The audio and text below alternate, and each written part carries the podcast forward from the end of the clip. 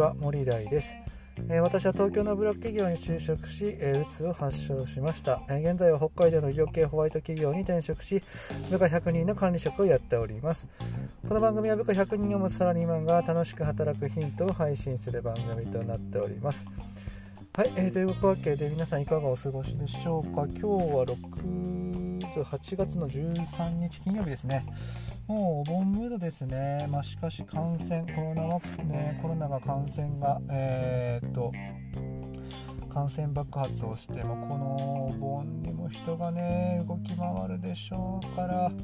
またお盆明けにはまた感染爆発することがね予想されるかなというふうに思います。まあ少しね落ち着いてきてくれたらいいんですけどね。えというわけで今日はですね、えーと上司の、ね、命令をただただ聞く、まあ、従順な部下っていうのはね、えー、ただの奴隷だなっていうふうに思ったっていう話ですね。あの上司の命令をねあのただただ聞く、まあ、いわゆるイエスマンみたいな人っていうのはあのなんかこう自分のね考えが全くないですよね。まあそういうねイエスマンっていう人はね一方でま組織を動かす上ではま必要なのかもしれないけどあのー、上のね言われたことをただただ聞くっていうようなやつっていうのはあの、思考までね、あの、全て支配されてしまうようではちょっと問題かなというふうに思います。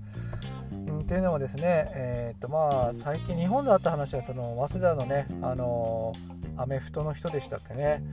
えー、監督から言われたのであの潰してこいと言われたので潰してきましたっていうよね感じの子。全然プレーと全く関係のないところで、あのタックル危ないタックルをしてですね、えー、潰したっていうようなことですよね。あれは確かに、まあ、監督からするとあいつ潰してこいよっていうような指示だったんでしょうけどまあそういう潰し方するのかよっていうような話ですよね。あれがもう典型的な例ですよね。自分の頭で考えてないですよね。全く考えてないでただただ言われたことを言って潰してきたということですよね。潰すとはそういう意味じゃねえよっていうことですよね。なのでえー、っとまあ本当に自分のね頭で考えてあの行動するあのようにしておかないとただただ言われたことをやるロボと変わらないわけですね。ロボより悪いです。あのロボロボの方がまだ倫理観あると思いますね。あと世界的にね問題になっていたやつだとあのユダヤ人の大量虐殺のですね